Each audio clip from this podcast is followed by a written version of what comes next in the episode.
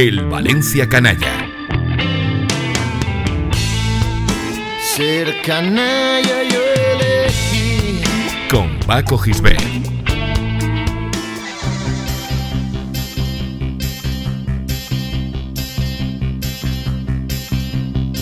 She came from Greece, she had a thirst for knowledge. She studied sculpture at St. Martin's College, that's where I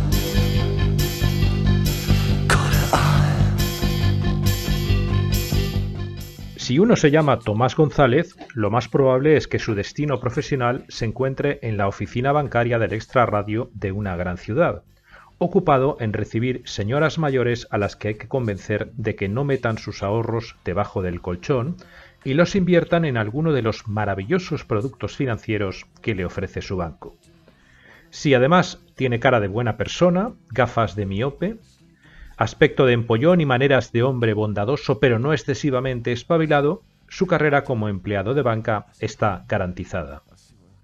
Sin embargo, el protagonista del programa de hoy reunía todas las condiciones para ser un eficiente cajero del Banco Bilbao Vizcaya y acabó jugando durante cinco años como centrocampista en el Valencia. Tomás González, conocido futbolísticamente como Tomás, era un tipo grandote, con cara de buena persona, gafas de miope, aspecto de empollón y maneras de hombre bondadoso, pero no excesivamente espabilado, que traicionando a su destino decidió ganarse la vida jugando al fútbol entre la segunda mitad de la década de los 80 y la primera mitad de la década de los 90. Formado en la cantera del Atlético de Madrid, Tomás llegó del Oviedo unos años antes que Sietes, después de haber vivido sus 15 minutos de gloria la temporada anterior a su llegada a Mestalla, gracias a un gol marcado desde el medio del campo precisamente al Atlético de Madrid en un partido televisado.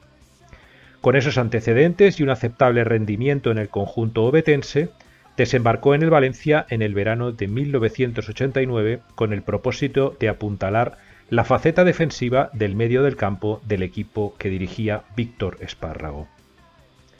Muy pronto se vio que Tomás no era un mal futbolista, pero era de aquellos jugadores que exasperan especialmente al público de Mestalla.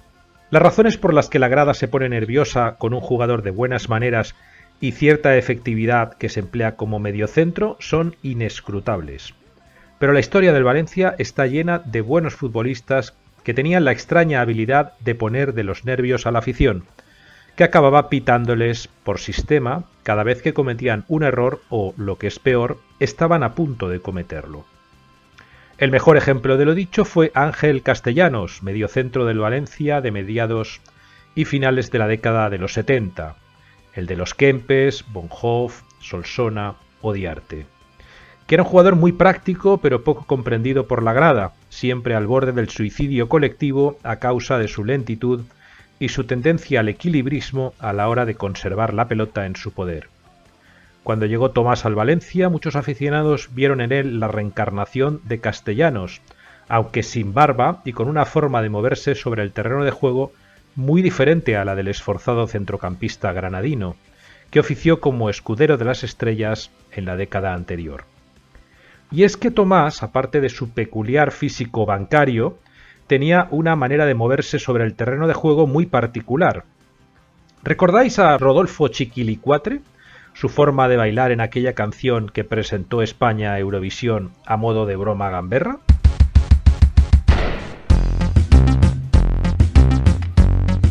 Perrea, perrea.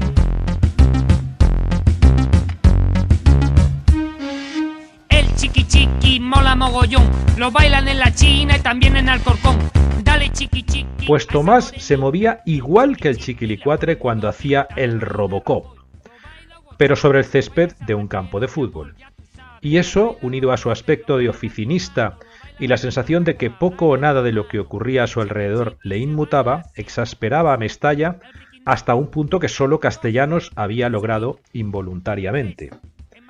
Tomás, que además era un tipo alto y con una notable envergadura, no parecía predispuesto a hacer grandes florituras con el balón, pero a pesar de su aparente lentitud era un tipo que hacía lo que le pedían sobre el campo, y en los cinco años en los que estuvo en el Valencia, rindió sin esperar el reconocimiento de la grada. Dotado de un buen toque de balón y un excelente disparo desde fuera del área, Tomás era un centrocampista cumplidor y algo cómico, pues su aspecto físico nunca se correspondía con el rendimiento que de forma callada y trabajosa ofreció para el equipo. Se marchó de forma silenciosa en el verano de 1994 después de haber marcado 22 goles en más de 170 partidos oficiales y de haber contribuido al subcampeonato de la temporada 89-90 la primera en la que militó en el club de Mestalla. Se fue al Racing de Santander, donde permaneció dos años en el declive de su carrera futbolística, y se retiró definitivamente del fútbol en 1997 en el Club Marino de Luanco, de tercera división.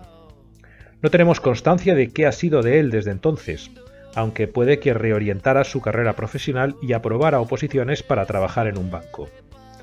Así que no os extrañéis si un día entráis en vuestra oficina bancaria y os atiende un señor grandote, con cara de buena persona, gafas de miope y movimientos de Robocop al que sus compañeros llaman simplemente Tomás.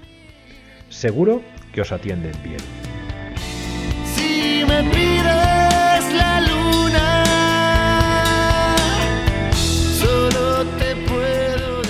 Escucha todos los programas en plazaradio.es y en valenciaplaza.com. Suscríbete a nuestros canales en Apple Podcast, Spotify, Evox y Google Podcast. Descarga la skill para Alexa de Plaza Radio o envía un WhatsApp al 605 66 36 70 para recibir cada nuevo episodio. También puedes seguirnos en Facebook, Twitter e Instagram.